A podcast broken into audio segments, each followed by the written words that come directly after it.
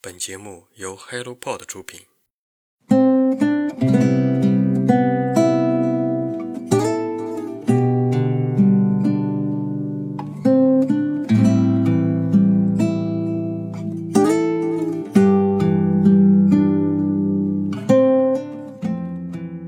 Hello，大家早上好，欢迎来到晨间书室，我是花花。春节马上就要到了，很多人已经开始准备过年买年货。与以往的春节相比，我家这边的年味少了很多。最近路上才开始陆陆续续的人多了起来。希望一切都赶快过去，让明年的生活更有意义吧。今天是两本新书推荐，如果你对这两本书感兴趣，就听下去吧。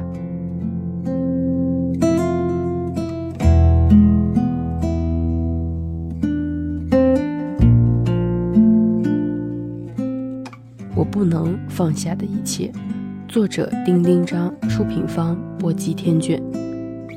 这是我第一次读丁丁章的长篇小说，之前只追过他的情感综艺《送一百位女孩回家》，感觉他是一个挺有分寸感的人，哪怕是面对一些自带话题性的受访者，也保持着自己的风度，没有一味的去挖掘观众好奇但对方不想要谈的内容。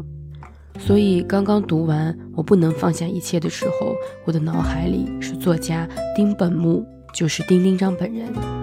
四十岁左右，戴着眼镜，喜欢穿黑色毛衣，外搭一件小格子休闲西装，看起来斯斯文文。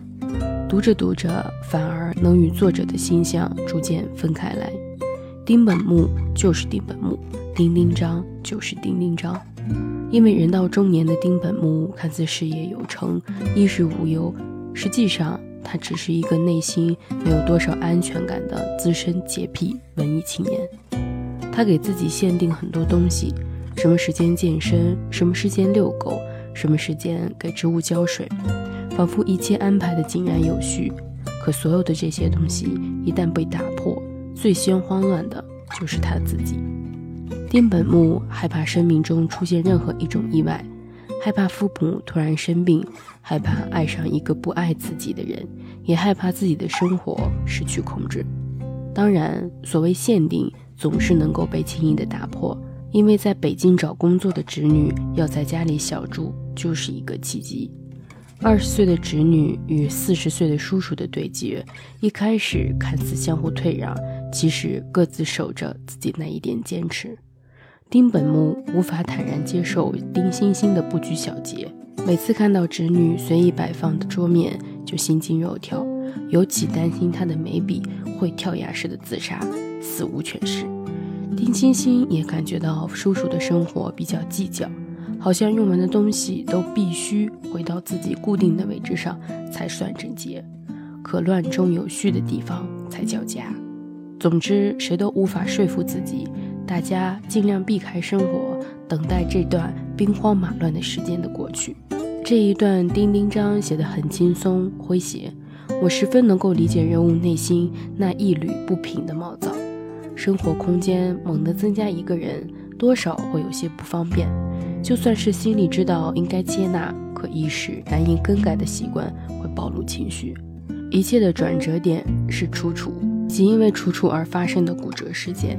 丁本木是喜欢他的，他甚至想过那就是爱，但我觉得那还不够，至少在他没有完全放下所谓成年人的体面和自持前，到底还是称不上爱。他总有一些自己的丁式理论，比如说成年人也不大好意思再追问了，追问显得狼狈，急于求成，不知进退，沉默就是拒绝。可丁本木又不是楚楚，哪里知道楚楚到底想的是什么？于是，在爱情里怂惯了的丁本木，因为吃醋，因为开始变化的生活，仿佛鼓起了一点勇气。他想要看清楚自己的内心，也想要问清楚楚楚的想法。但丁本木的勇气和他的骨头一样脆弱，均是在滑雪场遭遇了滑铁卢，跟大部分人一样，成功稀缺，失败常见。我觉得我不能够放下一切里有两段写得非常精彩，一段是丁本木陪侄女找房子，他终于在手摸到共享单车上的唾液后情绪崩溃，仿佛脱下了那层成功中年人士的壳子，变得活生生起来。另一段就是住院这里，一个人失去了最基本的生活自理能力，剩下的就是无力和逐渐凋落的自尊心。虽然我是笑着看完的，但内心能够理解他那一刻的难堪。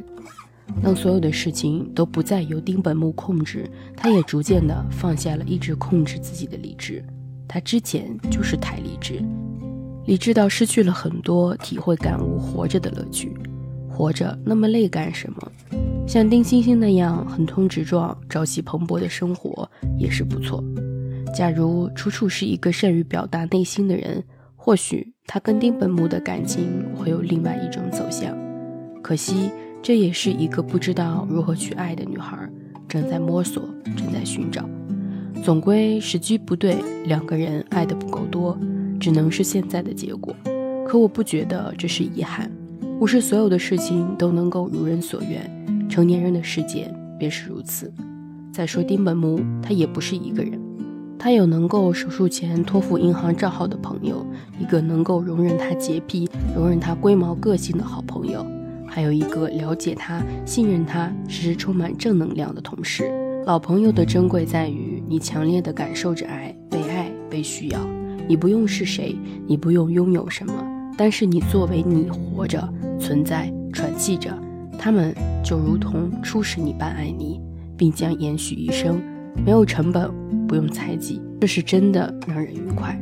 是的，他还有家人、有朋友，那些都是他不能够放下的人。丁本木也还有着一些不能放下的事，比如没有写完的长篇小说，没有谈妥的电影项目，没有照顾完的皮卡。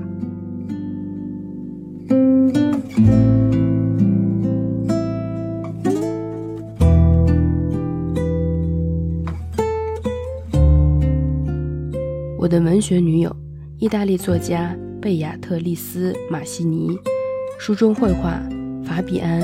奈格林，译者黄丽媛，出品方后浪。在我成长的过程中，不同阶段有各自的榜样和明灯。有时候，这些榜样和明灯的范围不仅仅是来自于身边的人，还有更多的是文学作品中的各种形象。无论是崇尚自由的乔，还是独立自主的简，都是我成长过程中的好朋友。而哪些文学作品又让你印象深刻？让你念念不忘呢？我的文学女友这本书从二十四本书中汲取了二十二个女性形象，它有的出自于儿童文学，例如《秘密花园里的玛丽》；有的出自于世界名著，如来自于《小妇人的乔》。每一位文学女友，书中都从三个方面进行介绍。第一方面介绍了这位女友的性格特点等，第二方面又摘录了这位女友的名言，第三方面会介绍女友出自于哪本书，最后会配上插图专家画的关于这本书中该女友的笑话像。这本书所提及的有些我读过，有些没有读过。不过这二十二位女友带给我的启发不仅仅局限于阅读体验。而更多的是告诉我，无论他们来自于哪里，每个形象都有自己的个性，都是独一无二的。就像我们每个人一样，我们无需成为别人，只要做自己就足够有趣。世界也是因为每一个独一无二的个体而变得丰富多彩。这二十二位女性，有的古灵精怪，有的活泼可爱，有的独立自主，有的颇具争议。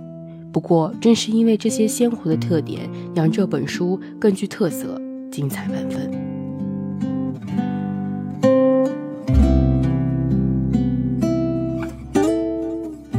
总结这一年，什么让你印象最深刻呢？一个人、一件事、一段回忆。如果你有什么印象深刻的事情，欢迎在评论区跟我们留言互动，让我们一起来分享关于这一年的你的最深刻的记忆。今天的好书推荐就到这里。如果你对这两本书有自己的想法、看法，欢迎在评论区跟我们留言互动，让我们一起阅读，让阅读成为人生的可能。期待我们下次再见吧，拜拜。